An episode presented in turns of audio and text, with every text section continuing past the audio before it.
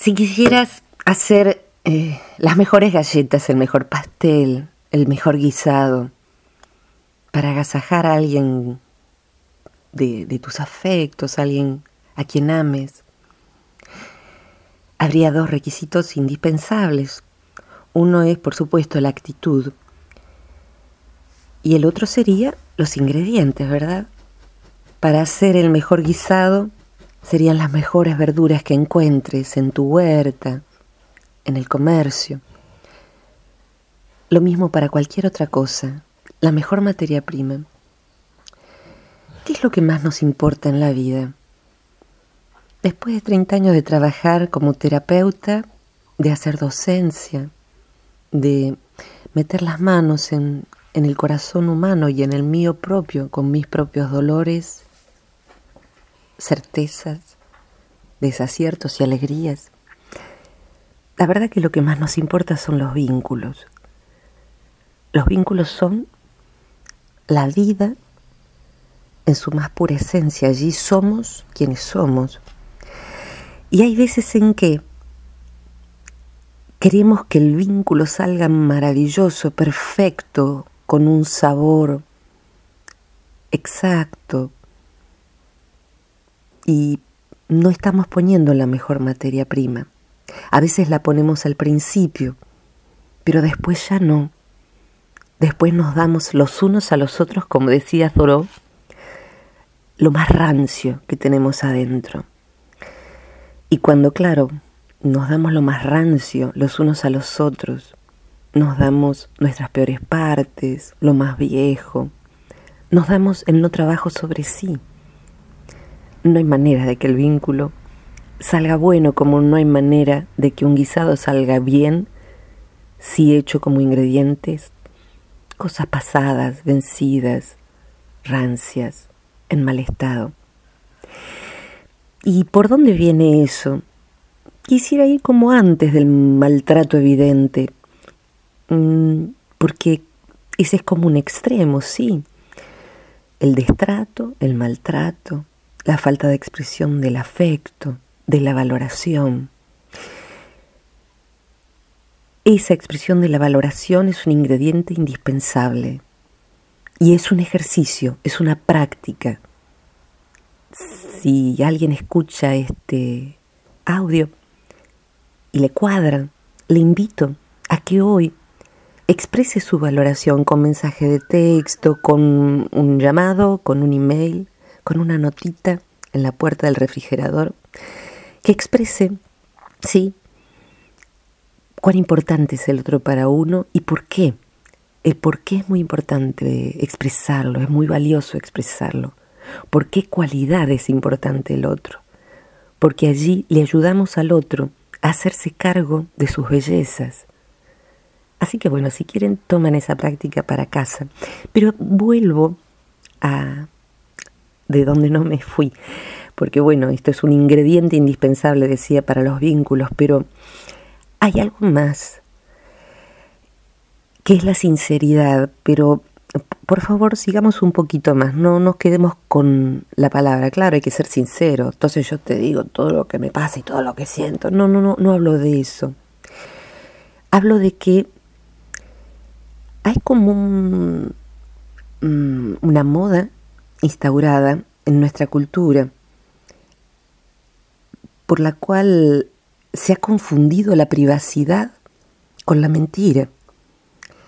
La privacidad de mis actos es un derecho, el derecho a mi propia intimidad en una pareja, en una amistad, en una familia. La mentira no está en ese casillero, no está en ese estante, la mentira está en otro frasco bien abajo. La mentira corroe los vínculos, pero no, no estoy hablando moralmente siquiera, ¿eh? estoy hablando como psicóloga, si a alguien le sirve.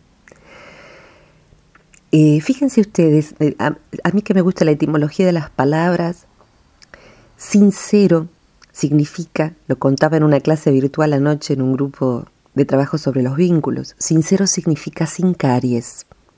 En español la palabra caries aunque sea singular, se usa con S.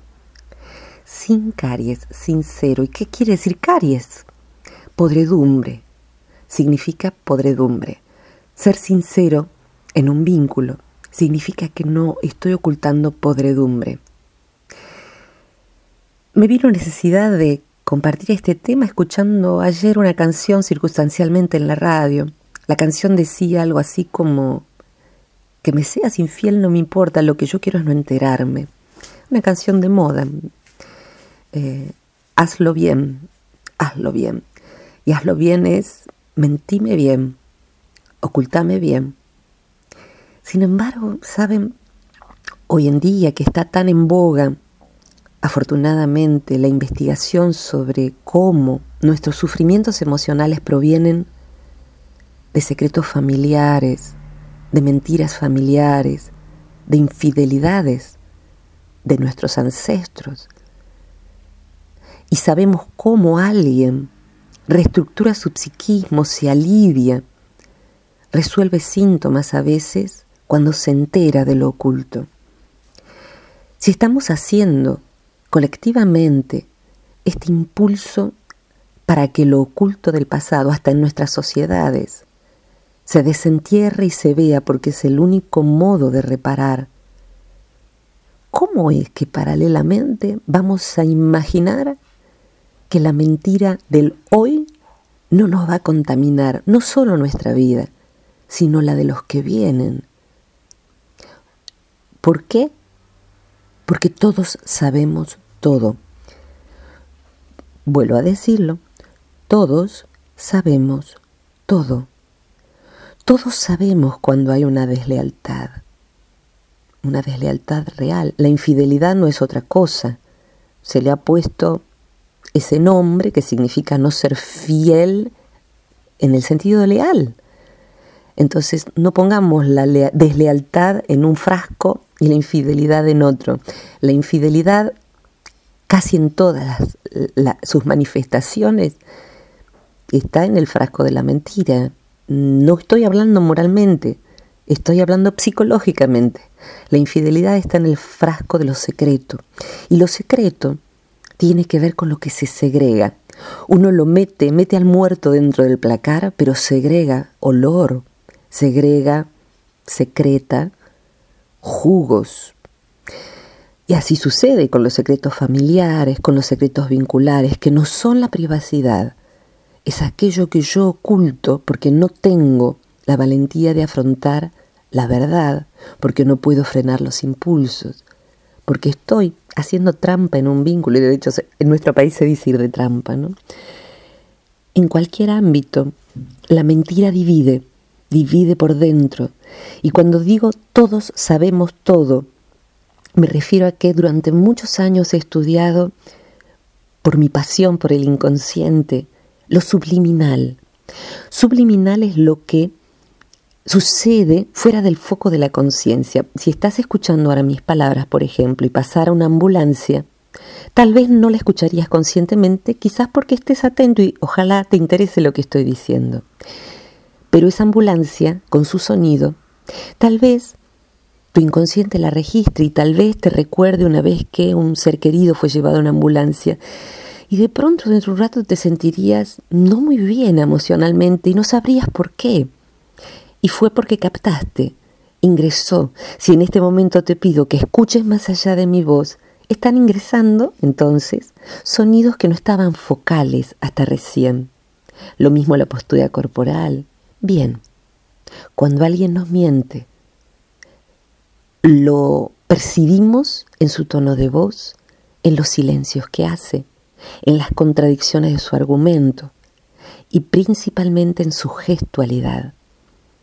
Los gestos de una persona que miente, que miente, como en la serie Lie to Me, que la recomiendo por lo menos los primeros capítulos, mentime, eh, los gestos, los microgestos el inconsciente los percibe subliminalmente. Y allí el perceptor se divide por dentro. El inconsciente le dice, te está mintiendo, es claro que está mintiendo. Y la conciencia puede querer ser engañada en los mismos lugares donde nos autoengañamos. Queremos creer eso que nos dicen y entonces reprimimos esas percepciones subliminales que van a ir generando síntomas, como lo he comprobado durante muchos años de trabajar con eso. Entonces, decir la verdad es muy costoso. Decir la verdad es de valientes, pero es lo único que nos hace parar con dignidad. Muchas personas solo pueden decir la verdad en su lecho de muerte. Yo invito, con lo que a mí también me cuesta, a decir la verdad en nuestro lecho de vida, allí donde descansamos, soñamos, hacemos el amor, allí en nuestro lecho de vida. Lo mismo sucede con los niños. Cuando un niño recibe una mentira o una distorsión muy grosera de la realidad, tiene que dividir su corazón entre creerle al adulto o darse cuenta de que está mintiendo aberrantemente. Lo que va a elegir en general es creerle al adulto, porque de ese adulto depende su supervivencia. Entonces, voy a creerle porque es el que cuida mi vida. Voy a hacer de cuenta que lo que me dice es así. Y esa captación subliminal que el niño hace de lo que sabe que no es verdad, la va a reprimir. Y eso reprimido va a ser una caries en su interior, va a generar síntomas.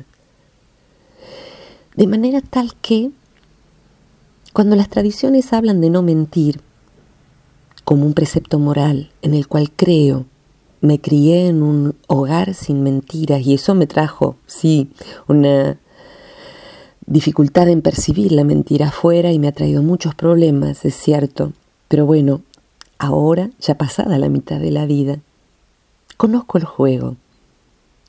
Y también me volví más ducha en darle crédito a lo que percibo subliminalmente, que no es lo mismo que lo que yo imagino del otro, que lo que yo proyecto en el otro. O sea, no es tan simple, pero bueno, no puedo explicarlo todo hoy. Tal vez, tal vez estas palabras que hoy se me ocurre grabar así, en una orillita de mi casa, acompañen a alguien, acompañen a mirar, acompañen a contar, cosas que son caries en un vínculo y que hace falta blanquear, decimos, ¿sí? Si no blanqueamos está oscuro. Es de valientes, pero es el único camino, es el único que yo he visto, el único que lleva vínculos sanos. Conservar la privacidad, pero saber cuándo estamos siendo desleales, como en una sociedad yo puedo decir, voy a retirar de la caja 200 pesos, le aviso a mi socio.